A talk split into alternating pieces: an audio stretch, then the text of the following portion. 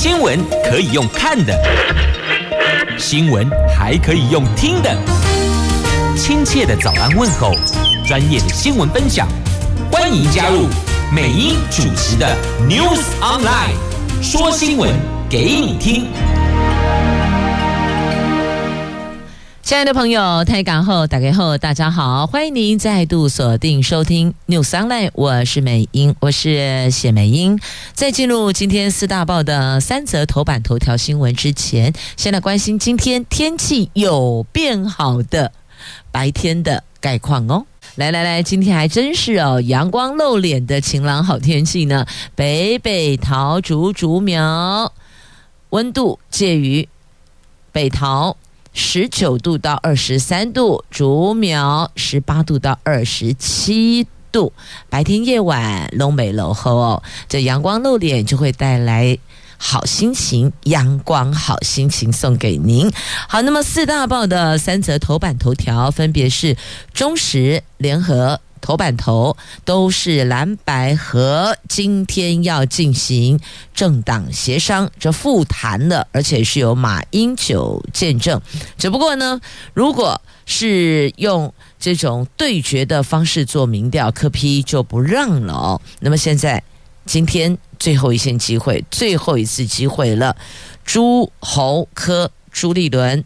侯友谊、柯文哲上谈判桌，马英九见证。好，四个人可以攻跨买。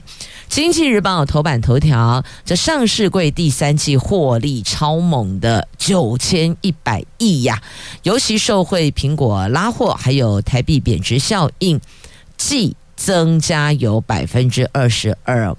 这一季有望维持高档，全年挑战三兆元。自由时报，营建等四行业缺工创新高，而且基层最缺人力，技术员及助理专业人员是缺额最多的。刚我被锤讨落泪，好，这是自由头版头。来，我们看中时联合头版头条的新闻，这跟大选有关哦，因为二十号就要开始进行登记了，下个星期，所以不能再拖了。今天恢复继续谈，那全民调方法，双方各划底线。那么对于今天会谈出什么样的结论呢？柯文哲说，他也不知道会谈出什么东西来，但是尊重。马英九，因为马英九要见证嘛，他还讲最近哦吃素，心思不定哦，确实最近那个时间忐忑啊。那侯友谊则是呼吁人民国家利益最大，这是摊牌前，亦或者先排前，最后谈，就今天了，再往下拖。也没时间了哦。那么后有人说，政党合作是给和善，不是拆散哦。和善拆散，哎，这个颇有意涵。蓝白政党协商进入最后的关键期，两党主席朱立伦、柯文哲，还有国民党总统参选人侯友谊，今天将坐下来谈。而国民党前主席马英九在场见证。如果能就全民调方法双方达成共识，那么蓝白合就能够向前推进。双方昨天各自画下底线，今天上午十点正式上谈判桌。有说先排，有说摊牌的，所以到底最后是各自努力，还是一起努力？现在还没个准。如果能够达成共识，今天就必须要确认民调的占那么，是否纳入政党支持度这个部分，还是存有歧见。那么，尊重蓝白协商，马办不再评论了，马英九不再评论，但是他今天会上桌见证。那据了解，国民党合作底线是柯侯或侯柯，跟民进党总统参选人赖清德搭配驻美代表萧美琴进行对比式民调，比率占六成，另外四成是政党互比。那对此，党中央没有证实，也没有否认。他们现在就顾虑事事先各自。暴露底线，容易会节外生枝哦。的确，因为十点上谈判桌，就让大人们去沟通吧。在沟通前夕，比较忌讳的就是哦，双方阵营有一些消息在媒体上先曝了光啊。也许这个消息是臆测来的，也许这个讯息真是今天要谈判的，那么就让他们十点上桌谈吧。那民众党认为一般全民调就可以哦，所以其实还是有一些呃不同的意见跟看法的哦。这科办说呢，六成五的民众希望政党轮替，民众党为了顺应民意，所以跟国民党进行在野整合。民众党 DNA 就是公开透明。一直以来都是坚持全民调，至于全民调的占比，大家都可以再讨论。那就走全民调，可是那个比率我们可以来讨论，没有非得要坚持一定得多少趴哦。那关键时刻可以说是压力到最高点，而双方的压力已经到了那个濒临崩溃的那个临界点了，就今天了。所以十点谈完。后续就知道该如何继续前进了。那双方的支持者的那个焦虑感，应该是今天至少会比较明确，会更加焦虑，还是呢？从此这个焦虑会慢慢的缩减呢？因为看来期盼的是能够走回向前行，但。不知道后续结果会是如何。那还有另外一个是不分区的名单的部分，那么还有区域立委的区块，所以要问的是，如果合作的话呢，同个选区是否还要各自推出区域立委候选人？是第一个。那另外一个呢？那不分区的部分有没有也要来整合一下不同的专业领域等等的来做一些协商呢？这个都会有进一步的沟通协调，避免哦，最后如果假设是合作，就会自己打自己了嘛哦。好，那如果没有合作的话，那当然就是各自支持自己政党所提名的候选人，就毫无。疑虑，但就不知道后续是怎样。就像柯文哲说的，今天会谈出什么东西来，我也不知道哦。他用词向来就是比较直率一点。那么侯友宜也特别强调，人民国家利益最大。其实他要讲的就是说下架执政党这个概念哦。因此，那个排序要出来，到底最最最重要是什么？最重要是要当选，还是要下架？那有人说，这两个都要啊，这两个都要的情况之下，怎么做才有可能两个都达标？那如果是以各自政党利益为优先的话，那可能就不一定是要走合作路线了哦。所以这个水很深，要谈的内容也很广泛。好，这就让大人们去谈。接着我们来看的是在今天的。自由时报头版头条新闻，这缺工的问题很严重啊，尤其是基层缺工，这各行业频频都大喊缺工。劳动部昨天公布了明年一月底的人力需求调查，营建工程、住宿及餐饮、医疗保健，还有社会工作服务跟艺术娱乐及休闲服务这四大行业的人力需求都创下。历年同期的新高，按照行业别观察，以制造业人力的需求增加一万三千人是最多的；按职业类别来观察，以技术员及助理专业人员增加一万五千人最多；服务业及销售工作人员一万一千人排第二。所以发现，越是基层越缺工。啊，这是自由头版头条的新闻。那么接着。经济日报头版头条就讲的是上市贵公司的获利哦，上市贵公司第三季的财报出炉了，受惠苹果、人工智慧的拉货效应，加上金融股回暖，新台币汇率贬值，整体上市贵公司税后纯益达九千一百四十一亿，是去年第四季以来最佳的单季表现，季增百分之二十。十二点三，年减百分之二十，是历年同期第三高水准，表现比预期的还要好。好，这是在今天经济头版头条的新闻。那么头版下方讲的是。利率的话题哦，这美国通膨有降温，升息的几率就更低了。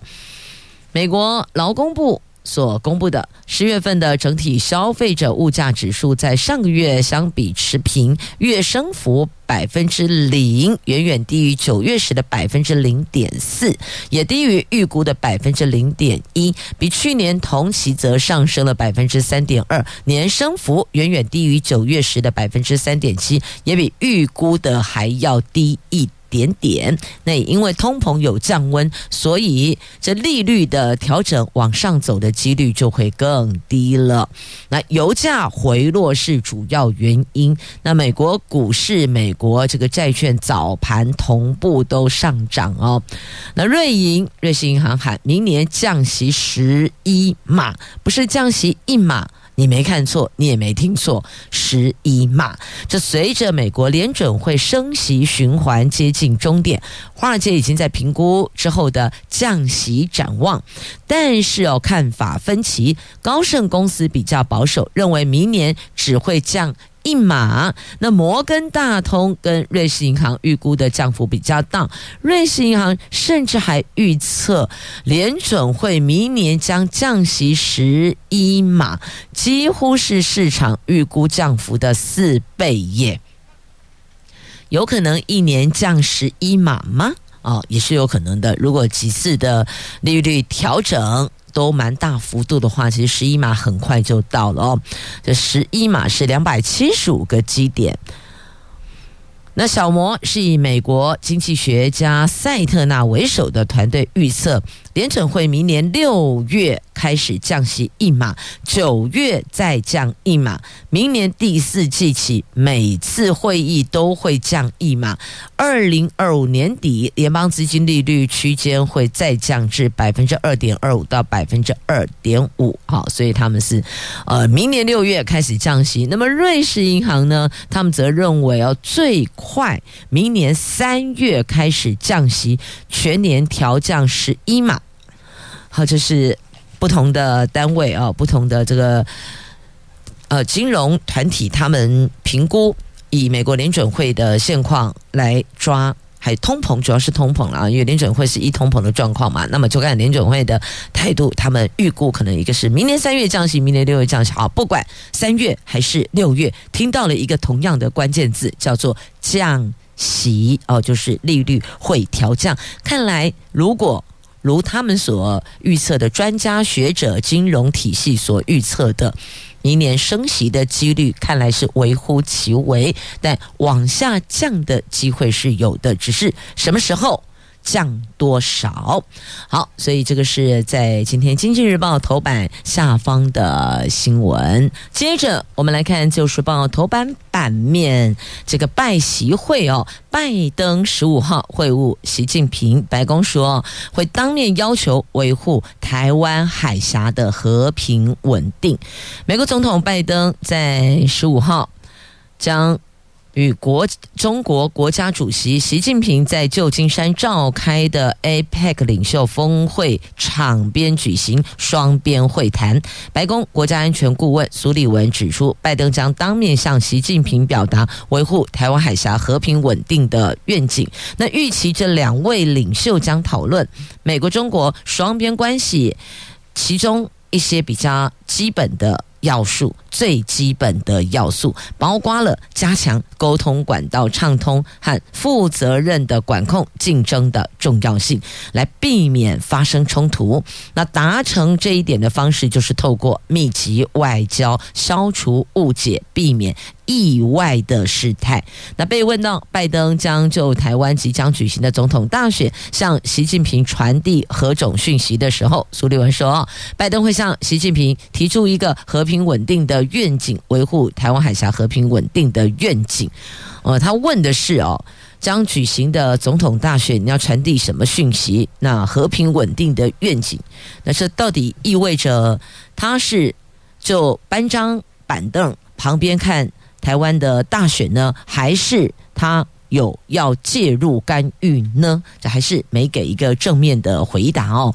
那只是呢，美国特别在强调，就是要和平稳定，所以卖来乱哦，不要来乱。就像美国的态度，他不干预，他不介入，反正就是支持。明年一月十三号，台湾所选出来的新的领导人，那么跟他进行合作哦，就是跟那位当选的谈后续我们两国的合作，所以希望也不要介入干预，就让我们自己透过民主方式选出我们认为会带领国家迈向更美好明天的领导人吧。大概他的意思态度是这样。好，那当然，两国未来在经贸上的互动合作，是不是也会影响到我们跟美国的互动呢？也就是美国中国的经贸关系合作，会不会影响到我们跟美国的互动啊？继续再来，我们看这连署九十万份的郭赖配是否下周就要进行登记？媒体很关心是。二十号登记还是二十一？因为总共五天嘛，二十二、一、二、二、三、二、四，到底哪一天登记呢？那目前国阵营没给个准确的日期，那。持保留。这中选会昨天审定通过，而且公告第十六任总统、副总统选举连署书的审查结果。这十组被连署人中，只有郭台铭、赖佩霞以九十万两千三百八十九份的这个连署书，跨过了二十八万九千六百六十七人的连署门槛，所以这个郭霞配哦，不能再郭赖配，因为赖通。我们的这个既定印象哦，被制约了。赖就指的是赖清德，所以不能郭赖配哦，不然人家说哈，郭台铭跟赖清德配不是，这是赖佩霞，所以这边要讲郭霞配霞，指的是赖佩霞。好，这个郭霞配取得登记参选正副总统的资格，那么。郭台铭在脸书 po 文强调，全力以赴为中华民国打造黄金三十年。不过，当然媒体一定询问了啊，你们什么时候要去登记参选呢？下个星期哦就开始登记了。那郭阵营则是语带保留，只表示要看和民众党主席柯文哲谈得如何。所以不知道这句话有什么其他的意涵呢？为什么要跟柯批谈呢？因为郭这里已经有自己的副手了，就是赖佩霞啦，所以这个不可能跟柯文哲在这个正副总统参选人的组合上面有任何的合作嘛，所以不太清楚啊，到底是什么意思？但的确没给媒体登记日期，这倒是真的哦，所以也只能够等郭办。对外公布了，好，那么继续再来，我们看一下，这个是哦，好，中时头版下方这个在自由头版版面也有报道哦，也就是这个拜登、习近平的拜习会，他们要在场边进行双边会谈，这是媒体报道。那接着我看一下，先上哪一则新闻呢？好，这个蛮诡异的哦。看到了照片，那您看图说故事，您会认为这怎么个回事呢？哦，这酒店盖白布，然后用黑布包车，好奇怪，不太了解为什么会这么做。这是习近平下榻的饭店，真的蛮诡异的。过去好像没有看过这样的，呃，就其他国家元首莅临，就这样讲好了哦。我们的友邦元首来。我们这做客，我们会这么做吗？酒店盖白布，然后呃，所有的车辆用黑布包车，好奇怪。这个黑布是防弹吗？还是怎么回事呢？不太了解哦。来，APEC 经济领袖会议将登场，各国领袖都陆续抵达美国旧金山。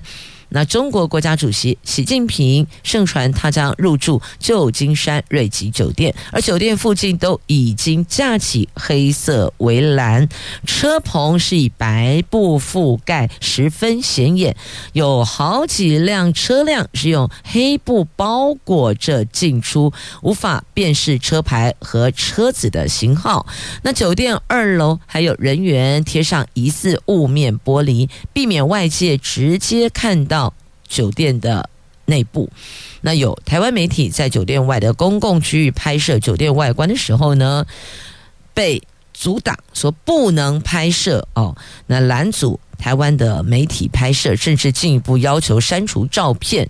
双方一度坚持，所以这应该是可以拍摄。这这算不算一个可以拍摄的公共场域呢？我是在户外的公共区域拍摄酒店的外观，这不太明白啊，为什么不能拍摄？这应该是可以拍摄，但如果你要抓到内部的。呃，住房客或是用餐这个客的行动啊，或是他的这个状况，这个可能就不可以。这酒店内部可能不行哦，但外观为什么不能拍摄哦？这有安全的顾虑吧？好，《自由时报》头版版面的这个图文，你可以看一下啊。头版版面的照片，确实没看过车辆这么包装起来、包裹起来的。是有看过有些这个剧哦，有些戏剧当中呢，他把车辆的。那个品牌，他把把他的这个这个呃，把它 mark 起来了哦，所以有看过这样，可是没有看过整台车都包起来的。那后续慢慢就会揭晓了，为什么这么做？好，接着我们再来看，这跟车辆也有关系的。不过焦点要拉回国内，这不是旧金山了，来回到台湾，这一变再变。并排临停恢复计点，不管你是呃什么颜色的车种，不管你是自小客还是营业车都一样哦。这路权团体批评批要批政策草率，那现在一变再变，如果并排临停的话呢，还是要计点。之前不是说就是到某个时间点前，那么并排。就是违停呢，应该讲违停不是并排哦，违停的部分哦，那个计点的区块先暂缓，但是罚单还是要开哦，因为违停是事实的话，那么罚单还是得照开，你得缴罚单，但是那个计点就暂缓嘛。那现在告诉您，如果是并排的临停，就恢复计点。这今年六月份。违规计点新制上路，引发了职业驾驶的不满。交通部修法放宽上下客货车还有骑楼违停等情形，暂缓计点仍要罚款。那十三号预告修法草案，但是遭到民众反弹。交通部昨天撤回预告，检讨后恢复并排临停要计点，最近将重新预告。那交通部在短短几天之内。数度转弯，路权团体因此怒批政策仓促草率。计程车工会说，上下客得避开路边停车格，十分无奈哦。因为如果路边有停车格的话，你你停在旁边，那个就叫做并停，就不可以。所以你还是得找那个非并排车辆的部分，让乘客上下车，或是这个。上下货等等哦，就类似这个意思哦。非自小客的区块，非自呃自呃这个叫私呃私人使用的部分呢哦，包括了这营业职业驾驶，还有营业之货车驾驶哦，货车一样。好，这是在今天中时头版下方，不知道您的看法是如何呢？接着来补充一下哦，这 APEC 登场，我们争取张忠谋可以跟拜登一对一会面。在台湾领袖代表台积电创办人张忠谋七度代表出席 APEC，他在十四号晚上七点半搭飞机到美国，代表蔡英文总统出席。十五号到十七号在美国旧金山举行的亚太经济合作会议领袖会议，他说将传达蔡总统交代的四项任务。那英国媒体引述国安会秘书长顾立雄的报道指出，政府争取张忠谋这一次和美国总统拜登可以。进行一对一的会面，但没有计划向中国大陆传达讯息。那是否张忠谋也能够像去年跟习近平寒暄两句呢？这顾立雄他说，一切都该自然发生，而不是现在写好脚本，因为届时真会如脚本走吗？当然不会呀，所以就顺其自然吧。好，那么接着再来看今呃联合头版下方的新闻呢，这个非血亲的器官捐赠要开放，那不知道您是否认同呢？那这有没有其他的风险存在呢？就为了拓展器官来源，肾脏、肝脏、肺脏优先，但是但是，请问。有些不法的，譬如像买卖交易，这能够杜绝吗？现在看来，可能修法上会有难度。目前国内一万多人正等着器官移植呢，但受最近两三年受到疫情影响，捐赠者只有两三百人，而排队的有一万多人，顺利受惠的大概八百多人，就完全不成比例呀。那健保署还有器捐中心董事长石崇良，他就说要扩大器捐范围，除了血亲配偶间的捐赠，将讨论非血亲的捐赠，让朋友之间也能够捐赠。最近将召开专家会议，凝聚社会共识。所以，因为最近要讨论这件事情，您。想想看，是否也认同要开放扩大器官捐赠范围呢？那么石崇良说，开放非血亲器官捐赠的前提是不伤害捐赠者，因此将考虑开放肾脏、肝脏、肺脏等器官，其中又以肾脏的可能性是最高的，因为分析活体器官捐赠临床个案，捐肾。对捐赠者的生活品质影响是最小的，而且国内肾脏透析，也就是洗肾的病患哦，逼近十万人，因此这一环的需求量算是高的哦。那截至昨天为止，台湾活体捐肾人数每年大概一百多例哦。那昨天为止，多达八百八千六百八十四名肾脏病患排队等待换肾。那器捐中。中心四年前推动一肾换一肾政策，这个肾都是肾脏的肾哦，一肾换一肾政策，允许非亲属捐赠，两个正等待肾脏移植的家庭透过媒合配对，可以一肾换一肾，但是到现在还是没有任何的案例，所以你看四年了，等不到一例呢，等不到一肾换一肾呐，所以到底这个中间还有哪些可以再去思考，可以再开放，能够共创健康双赢的？这个也是健保署在构思的。那推动器官捐赠二十多年的亚东医院的外科暨加护病房主任洪方明说：“非血清器官指定捐赠，必须要确保。”公平、合法、伦理这三面向，许多国家实施非血亲指定捐赠，因为无法杜绝捐赠背后的利益交换，因此衍生了许多的伦理问题。预估国内未来修法可能在这一环上还是会面临到相当的困难度的。那站在医师的呃医师的立场，主管单位立场是希望能够共创健康双赢。这健康双赢指。也就是哦，受赠者跟捐赠者两边的健康都双赢。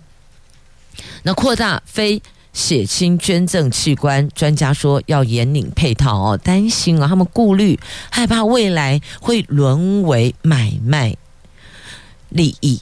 所以这一环确实还是要去慎思的啊，这可以讨论哦。这林口长庚医院器官移植中心的副主任江尔仁说，目前活体器捐还是以亲人配偶为主。那我们在四年前开放非亲属间的肾脏交换捐赠，未来推动朋友间捐赠。不无可能，但是在法律上要界定清楚朋友的定义，譬如说有同居事实或是其他规范等等，而且要规划预防器官买卖等配套措施。所以你要怎么样在这个源头杜绝买卖呢？好，那开放弃捐就一定会出现弃捐买卖的风险，不论是朋友还是亲属间都是存在。可能的，譬如说，为了鼓励孩子捐肝，肝癌患者提出一两百万元的营养费，而这都是台面下的事情，不可能在台面上摊开来四处放送嘛，所以这很难预防的，但还是应该要想办法避免形成对价关系，所以这个是在修法的时候要构思的哦。好，这。开放讨论的话题，没有绝对，这都可以讨论的。那另外呢，台糖第一座的平价银发住宅明年招租，总共有一百零三户，而且啊，告诉你啊，这还没招租就先轰动了，未租先轰动，有百来人洽询询问了台糖，估计这一块的一年租金收入大概有三千万元。这台糖投资。四亿八千万在台南市东区推出了第一栋的银发住宅，预计今年底可以完工，明年招租。有三种房型，有九平到二十四平不等，但是户数很少，只有一百零三户哦。那当中还有另外七家店铺，这都将会委托物管业者营运。那台糖一年。租金收入三千万，目前还没有正式推出，就已经有上百人向台糖来洽询了。所以你可能会问说，这个银发住宅跟一般住宅有什么不同？不是都可以住吗？是没有错，但银发住宅会多了一份对长辈的贴心呵护跟照顾，尤其是在医疗照护跟那个居家动线安全上面会做得更贴心。所以呢，其实哦，银发宅住宅的宅。哦，银发宅有可能是未来未来在不动产市场上相当吃香的一环呢，因为。步入高龄化社会，然后现在普遍长者哦都有一个这个呃共识哦，基本上我们会把自己照顾好，让儿女可以安心照顾他自己的家庭，或是拼他自己的事业。所以未来银发财是有市场的。来，接着我们来看哦，这不应该发生的却发生了，这到底怎么回事啊？这刨路机把管线给。挖破了，结果驾驶烧死在驾驶座，这没有事先确认地下埋设物，才捅了大篓子啊！这怎么会这样子呢？任何的施工都应该要先清楚到底地底下埋了什么管线。你想想看，水管挖破，那个水就啊，那骨也都捞出来哦。常常有朋友们发现这管线破裂，自来水就这样涌出来，看得好心疼哦。水管挖破就停水，那如果挖到电线，如果电缆电线断掉的话呢，那就是这个停电、跳电，或是讯号就没了嘛。如果是其他的这个讯号线的话，那如果挖到管丝，那个那个瓦斯管线呢，这更可怕了。这是会爆炸的诶，你看这没有事先确认地下埋设物，所以很多事情哦是不能够便宜行事的。立马被当浪杠鬼气哦，嫌麻烦，又或者没有确认，抢快想说进诶用用诶啊挖很浅，不不不，你到底管线埋在什么地方不知道，所以呢要拜托所有的这个施工单位哦。为了为了大众的安全，也为了您员工的安全，请事先确认，没有任何的问题，没有管线，你才可以在这个点上去开挖呀。这是很遗憾的，发生在观音工业区前天深夜的刨路机火烧车。这社会新闻再次提醒所有的朋友们，所有的施工单位要注意。接着，我们再来。这是营养午餐的话题哦。营养午餐有十二种叶菜，明年起需要有三张，还记得吗？三张一 Q，这三张一 Q 有机产销履历、台湾优良农产品这三标章，就有机标章、产销履历标章、台湾优良农产品 CAS 等这三标章，一 Q 就是有溯源追溯条码 QR code。农产品 Q 指的就是 QR code，可以溯源追查这履历从哪里来的哦，所以这叫三张一 Q。营养午餐部分短期叶菜类跟杂粮类食材规范加严了，越来越严格，要求的比较多了。农业部农粮署说，为了加强使用验证农产品，今年十一月一号起，红豆、花生、甘薯及冰烤地瓜等杂粮，都必须使用有机或是产销履历等三标章农产品，才可以申请奖励金。明年一月一号开始，十二项短期叶菜类。将跟进办理，希望能够透过这个提升食安、营养午餐，让孩子们能够吃得更健康，让家长安心啊！好，那么另外再来告诉您，要让这个孩子身体健康，你我身体健康就是要注意天候的变化。明天晚上起，温度会略略往下降，嘉义以北礼拜六。温度十三度，下探十三度哦，所以天气变了哦，早晚尤其偏凉，记得添加衣裳，但这个衣裳你也得适当哦，过与不及，对健康都不好。有的就太过单薄了哦，容易感冒；那有的穿的太过厚重了，这个跟跟。温度也不符，但反而闷在里边哦。孩子闷着流汗闷湿，流汗也是会感冒的。所以不是穿越厚越妥当，不是不是哦。所以要穿得恰当才妥当。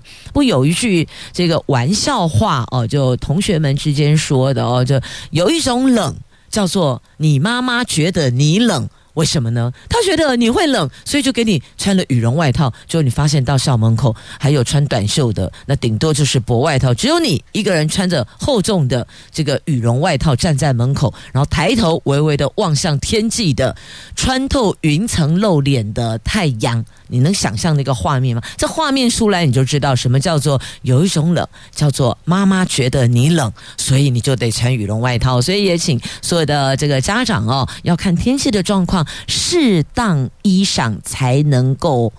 保护身体哦，才能够维持这个体温。那过与不及都不恰当哦。好，再次提醒，这天下父母心啦，这难免的，我们都能够理解哦。因为清晨出门都比较凉哦，那卡才令几数啊，所以会以那个温度来看全天候，没有中午都会比较稍微高温一点点哦。所以洋葱式穿法是最好的，热你就把它给外套脱掉，冷你就。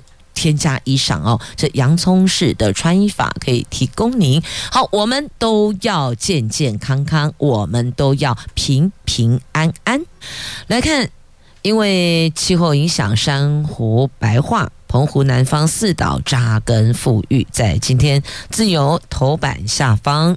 珊瑚覆盖率全国冠军的澎湖南方四岛海域，受到温室效应及台风影响，严重白化。海洋国家公园管理处特别邀集公部门、学校、人民团体，还有旅游业者等等，举办珊瑚复育还有监测工作坊，期待珊瑚逐渐恢复生机。好，这是有关珊瑚白化进行复育扎根。富裕，那再来这个生态给付的区块有五种啊，五种保育类野生动物新增加了五种的保育类野生动物，这是由农业部昨天宣布的。十月份起新增加了侏罗树蛙、山麻雀、赤腹游蛇、石蛇龟、柴棺龟等。五种保育类野生动物，配合的农友每年每公顷最高可以领三万元奖励金。如果进一步为物种营造栖地环境，每人每年最高再加发三万元的奖金。好，这个就是生态给付，透过这样的方式，希望。能够让这些面临生存威胁的啊这些野生动物也能有继续呼吸的机会。好，这是今天媒体所报道的。接着我们来看到这个地方超征，今年上看五百亿呀。这岁末年初，地方政府确定有超征红包超。超出的超，超过的超，征征收的征，超征红包。根据财政部国库署的统计，到今年十月底，普通统筹分配税款已经达阵，而且超过预算数五十九亿元，达成率百分之一百零一点八。今年税收依旧亮眼，超征金额十分可观，超征红包将十分丰厚。估算上看四五百亿元呐、这一规定哦，统筹分配税款来自所得税收入的百分之十，营业税减除提拨统一发票给奖奖金后的百分之四十，货物税的百分之十，还有非六都土地增值税的百百分之二十。那其中九十四趴属于按通知分配数分配给地方，这是普通统筹分配税款。款那有六趴，则是特别统筹分配税款，是指引地方政府紧急以及其他重大事项所需的经费。那财政部估计，这统筹分配税款到十月底已经达到三千五百七十二亿，达成预算数的百分之一百零一点八，已经超过全年预估收入数三千五百零八亿。其中表现最好的是所得税，到十月底实际收入一千七百四十亿，预算达成率百分之一百零八点二。其他的税目则还差预算数一些些，所以你看。单是所得税的部分哦，那个收入就颇为丰厚哦，用丰厚来形容，所以地方超征大红包，今年上看五百亿呀。那避免小金库无从监督，所以财政部要求不可分拆分年认列哦，所以认为还是要走他们原来的游戏规则，才能够哦有这个监督的实质的效益。好，这是有关超征大红包，所以不知道这后面是不是又会再回到地方，还是用其他的方式到个人，这个不清楚，就看后续他们如何去讨论了。这五百亿何去何从啊？好，那么再来告诉您，申请法官回避要缴费五百元，这是民诉法修正案三读，上诉案撤回得申请退还三分之二裁判费。立法院昨天三读通过《民事诉讼法》及《民事诉讼法施行法》修正案，修正诉讼费用征收及退还标准抗告程序、当事人书状格式等规范。民众未来要申请法官回避，得先缴交五百元；定暂时状态处分，则要三千元。民众针对抗告确定案件申请。再审，法院无庸处理，上诉人得于撤回上诉三个月内申请退还三分之二的裁判费。好，这是修法通过的哦。未来民事案件要申请法官回避。缴交五百元，定暂时状态处分，则要三千元。好，还有这一款律师都会知道的哦。所以，如果你有委任律师的话呢，他会告诉你。好，那么接着再来看这个跟法院法官也有关系的哦，就跟这地方法院啊、地方检察署跟司法单位有关的哦。来看这位。男检察官他是这么处理车祸案件的，他是当事人，他骑脚踏车与骑摩托车的女大学生啊有了一些交通的碰撞，但是他不报警，他走私了路线，而这个私了呢提出的内容非常非常非常不恰当，我用了三遍非常不恰当，因为就是非常不恰当哦，竟然要求女大学生。以身体服务作为抵偿，所以被弹劾送惩戒了。这女大学生觉得很不舒服啊！你这涉及了性骚扰，所以呢，这个一状也告上了。那么性骚成立，监察院认为。这位检察官严重灼伤司法形象，有违检察官伦理规范，所以通过弹劾，移送惩戒法院职务法庭后续审理。所以要告诉你哦，这一码归一码，你不可以有这样子的要求，不管。你没有明示，你暗示也都不行，何况他还是赤裸裸的把这些内容他所要求的都提出来，这是更加错误、更加不对的。所以在这里要预请所有的朋友们，什么事能做，什么话能说，这个都要特别的谨言慎行。尤其如果您本身这个职务场域的关系，要对自己有更高的要求标准了。我们得提高自己的标准。而不是跟大家，你认为我也可以随便说说，我只是随便说说情绪性字字眼。后来这检察官他说他是情绪性发言，但这个内容连情绪性都不可以哟，所以要特别提醒大家，情绪性的用语更要谨慎。如果您觉得那个呃非常的不高兴或是愤怒，那您可以。先离开当下的场域，你到这个空间以外的地方，转个方向，深呼吸一下，再回来继续谈了。因为这个车祸，要么你就是警方做笔录之后呢，那么双方谈。和解，如果和解不成，才去送调解哦，最后才进法院嘛哦，它是有一个这个呃流程的，基本上都是如果可以谈和解，没有体伤的情况之下哦，就是车损的话呢，是可以谈呃双方谈一谈呃能够有共识就结案了。但如果像这一起案件当中的这个就非常非常的不恰当了。